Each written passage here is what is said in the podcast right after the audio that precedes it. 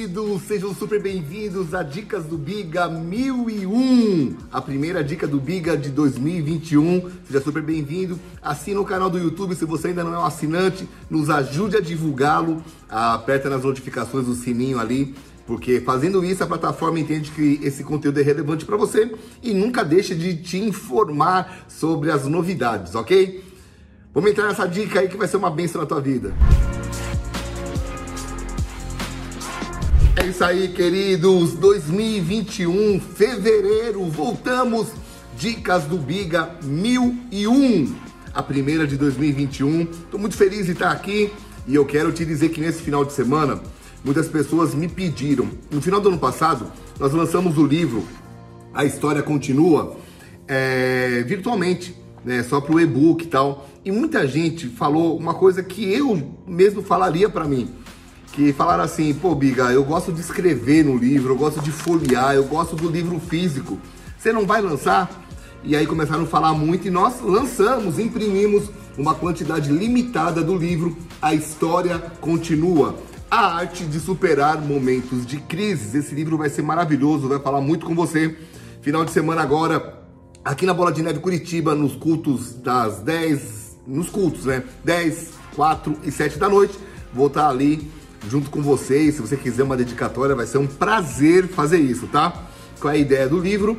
Os discípulos de Jesus andavam com ele, abriram mão da sua vida e um dia Jesus vai embora. Um dia Jesus ele cumpre o que, o que ele havia dito. Ei, eu vou embora, vou treinar vocês, mas um dia eu vou embora. E Jesus foi. E quando ele vai embora, os olhos, o, o, os olhares de raiva do povo, se, do povo e dos sacerdotes, ali dos escribas, dos doutores da lei, se voltaram para os discípulos.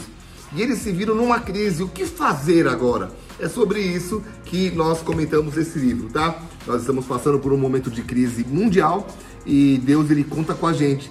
E eu creio muito que ele, esse livro pode te ajudar a cumprir o seu papel dentro desse panorama total, tá? Vamos lá, quero falar com vocês a dica de hoje sobre um texto muito interessante. Eu quero falar sobre família. Ah, sobre uma parte sobre família. Vamos lá. Êxodo 5, versículo 1. A Bíblia diz assim: Foram Moisés e Arão e disseram a Faraó: Assim diz o Senhor Deus de Israel: Deixa ir o meu povo para que me celebre uma festa no deserto. Nós sabemos que o povo do, de Israel estava escravizado no Egito e Deus levanta Moisés para que o povo saia do Egito e vá celebrar uma festa no deserto. Alguns detalhes. Vamos lá, para celebrar a festa, não precisa sair de onde está, muito menos sair de uma casa e ir para o deserto. O que, que Deus estava tentando gerar na, no povo dele com essa orientação? Era uma mudança de mentalidade. Por quê? Porque até então eles eram escravos, até então eles viviam sob uma opressão e a mentalidade deles era uma mentalidade de escravos. Ou seja, eu trabalho, você me sustenta e pronto. Qual era a proposta de Deus? Que o povo de Israel é, fosse um povo conquistador, porque depois eles estariam tendo que conquistar a terra prometida. E para que eles se transformassem de escravos a conquistadores, a primeira coisa é saia de onde você está e vá me celebrar, me entregue algo, me dê algo no deserto, numa situação difícil também, mas saiba que ao me entregar eu vou começar a mudar a mentalidade de vocês. Então, esse é o panorama da história que eu quero contar para vocês hoje. E aí, o que que acontece? Faraó olha para Moisés e aí tem todo aquele lance das pragas, tal. E Faraó olha para Moisés e diz assim, Êxodo 10, versículo 10, 11, 10 e 11. Replicou-lhes Faraó: Seja o Senhor convosco, caso eu vos deixe ir, ir e as crianças. Vede, pois, tendes conosco, conosco más intenções não há de ser assim. E somente vós, os homens, e servi ao Senhor, por isto é o que pedistes. E os expulsaram da presença de, da presença de Faraó. O que, que Faraó estava dizendo para Moisés? Ok, vocês querem ir adorar o seu Deus? Vocês querem ter uma mente mudada? Vocês querem começar a ter uma nova história com Deus? Ok, mas vá só os homens, vai só os adultos, os homens e mulheres adultos, e deixe as crianças. O que, que ele estava, qual é o ensino para nós hoje? que a proposta é a mesma. Nós sabemos que Deus tem grandes coisas para fazer com as nossas vidas e muitas vezes qual é a proposta do inimigo? Tá bom, cara. Vá, frequente a igreja, vá, faça faz, seja, seja um instrumento de Deus, tudo bem, mas deixe as crianças, em outras palavras, deixe sua herança. A Bíblia diz que nossos filhos são como herança, e nós temos que olhar desse jeito para eles. São nossa herança, os filhos, não como herança, mas são a nossa herança. Então, quando o inimigo faz esse, essa proposta, ele está dizendo o seguinte: é isso aí, cara. Faça, corra atrás, mas esqueça da sua família. Trabalhe, trabalhe, trabalhe. Sustente-os é o suficiente, mas não dê atenção para os seus filhos, não dê atenção para o seu cônjuge, não dê atenção para a sua saúde. O que? Deixe a herança. Vá, seja um homem de Deus, seja uma mulher de Deus. Mas a Bíblia também diz que eu não posso dizer que eu faço que eu sou um grande homem de Deus, uma grande mulher de Deus, se ao olhar para minha casa, eles não estão, a minha casa não está servindo a Deus. Se eu tenho disfunções na minha casa. E quantas pessoas aceitando essa proposta, sendo, né, fazendo, é, aliás, fazendo mais do que sendo, fazem, fazem, fazem, fazem e deixam de ser o suporte para sua família. Seus filhos precisam de você, não precisam do seu dinheiro. Mas o dinheiro é importante, claro que é, por favor, não me confunda.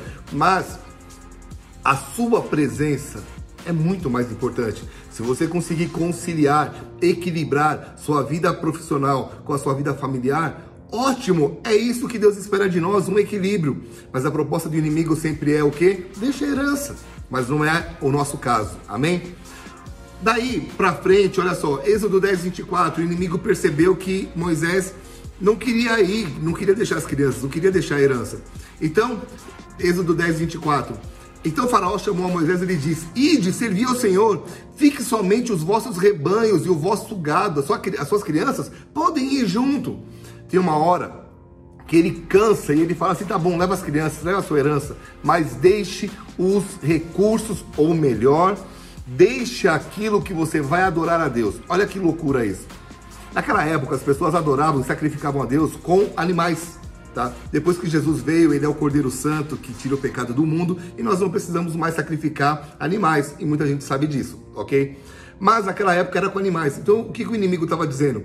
Pode ir, mas deixe o essencial. Cara, o que Deus estava pedindo é: me entreguem algo. E o inimigo estava dizendo: não, deixe aqui algo. Esse é um ano onde muitas pessoas estão tendo é, dificuldades financeira, financeiras e principalmente em relação aos seus pensamentos. Então, esse é um ano que eu creio que Deus está para derramar um, um, dos maiores poderes, um dos maiores avivamentos. É, é uma palavra de Deus que nos últimos dias Deus derramaria de uma forma extraordinária o seu Espírito sobre a terra. E eu recebo isso, você recebe? Meu irmão, Deus tem algo grandioso.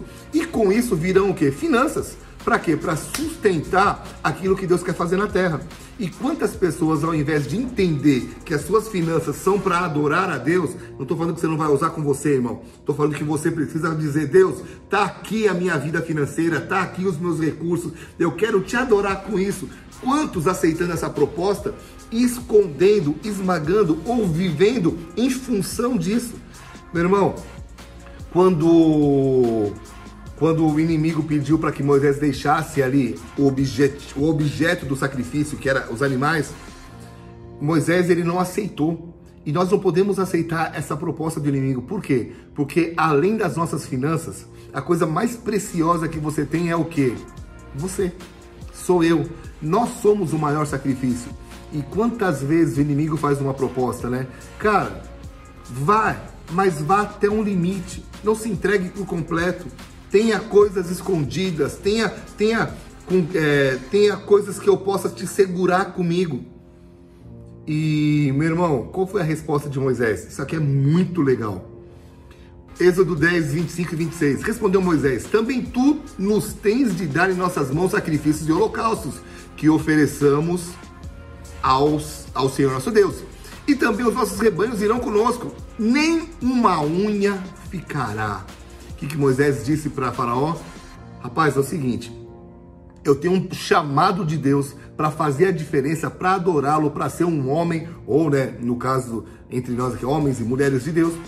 E para isso, minha família vai junto. Eu e a minha casa serviremos ao Senhor. Deus está chamando a sua família. Outra, a minha vida como um todo, minhas finanças, meus pensamentos. Eu sou o sacrifício. Tudo que a minha vida tocar, que a minha mão tocar, será consagrado a Deus. Então isso vai ser, é, vai ser dedicado a Ele também. Em outras palavras, nenhuma unha vai ficar escondida. Não vou ter nada com o inimigo, não vou ter nada me segurando com o passado que nessa primeira dica do ano e que esse ano você possa viver assim. Eu falei no, na torre de oração para homens sobre essa palavra e eu fiz, eu comentei com eles, se por acaso Deus pegasse os seus, a sua vida e colocasse num data show para que todo mundo pudesse ver, num telão de LED gigante, teria alguma coisa escondida, alguma unha, alguma mentirinha, alguma coisa que te impede de viver o melhor de Deus? A proposta dessa dica é te dizer, meu irmão, não deixe uma unha sequer. Se tem algo que você precisa confessar, confesse. Se, precisa, se tem algo escondido, traz as claras, porque é melhor você confessar do que ser descoberto, ok? Mas a ideia é, se você quer viver o que Deus tem para tua vida, não deixe nenhuma unha nas mãos do inimigo. Vamos orar? Pai, obrigado por essa palavra. Nos ajude a viver contigo, nos ajude a entender que o Senhor tem o melhor para as nossas vidas. Nos ajude, Senhor, a não deixar uma unha sequer nas mãos do inimigo, mas nós queremos entregar a Ti tudo que nós somos e consagrar esse ano ao Senhor, em nome de Jesus. Deus abençoe e até semana que vem, tá? Valeu, gente!